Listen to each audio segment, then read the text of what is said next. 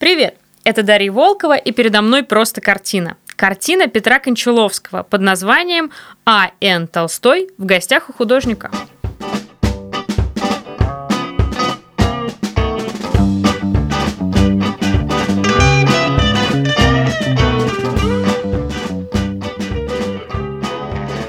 Картина э, холст масла почти квадратного формата, метр сорок на метр семьдесят. И хранится она в Русском музее.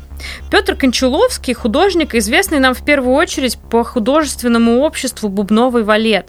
Вот «Бубновый валет» – это одно из первых обществ современного искусства в России.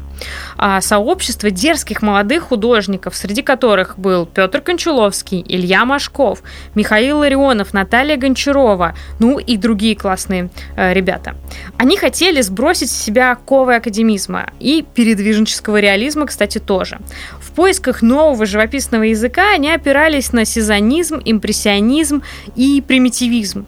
Их живопись легко узнать по подчеркнутой объемности формы, сочным цветам, по упрощенным, часто стремящимся к геометрической форме трактовкам, в том числе человеческого тела.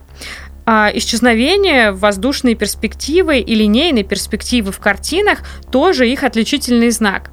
Ну и самое главное, мощные контрасты между теплыми и холодными тонами живописи.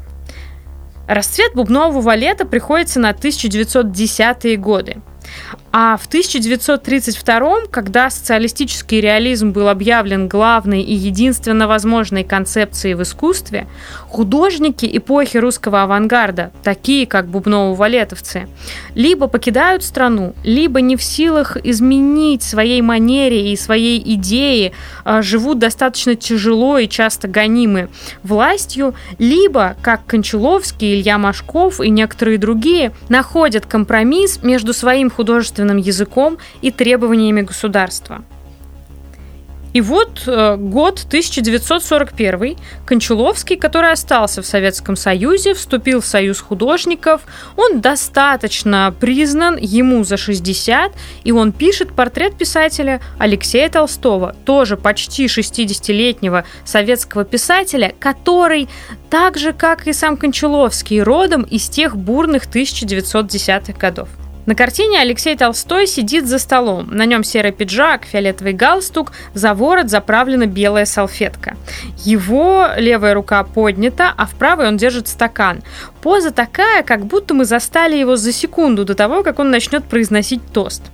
На столе перед ним шикарный натюрморт. Целая запеченная то ли курица, то ли индейка.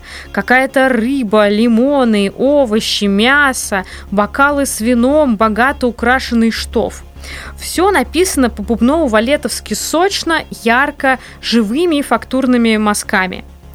Вообще портрет решен торжественно. Это проявляется и в праздничной гамме, и в позе писателя, который сидит э, один ровно в центре. А, композиция вообще очень симметричная. Толстой с натюрмортом как бы вписывается в такой устойчивый, приземленный, равнобедренный треугольник. И есть эта симметрия, и есть эта торжественность в изобилии яств, которые стоят на столе.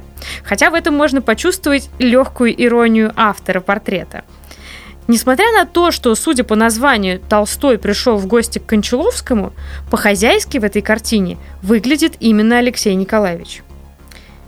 Интересно еще, что сюжет такой трапеза приятелей в гостях. Сцена сама по себе достаточно интимная, камерная, но решает ее Кончаловский как парадный портрет. Только вместо символов достижений, э, символов профессии и аллегорий славы тут почему-то индейка, рыбка и вино.